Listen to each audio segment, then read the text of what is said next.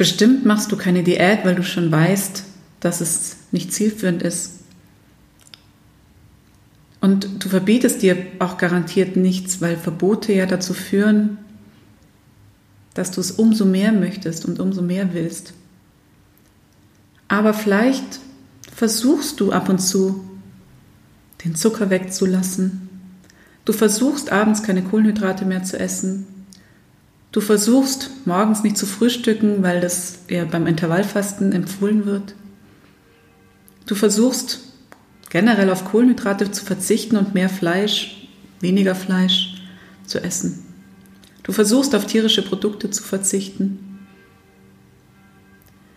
Für mich ist jeder Versuch schon eine Diät, eine Einschränkung, weil mit jedem Versuch bin ich mit dem, was ich gerade selber tue, nicht zufrieden.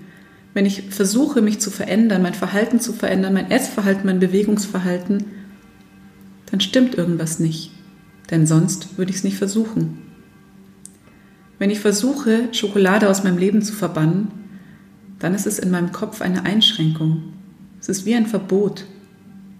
Und auch dann kommt irgendwann der Moment, an dem ich sage, hey, jetzt brauche ich unbedingt was Süßes. Versuche doch mal, diese Versuche aus deinem Leben zu streichen. Versuch dich zu öffnen und dir Dinge einfach zu erlauben. Erlaube dir, deinem Körper das zu geben, was er braucht, in dem Moment, in dem er es braucht, ohne ständig zu versuchen, irgendwas anders zu machen, irgendwas wegzulassen oder irgendwas zu dir zu nehmen, was du vielleicht gar nicht brauchst.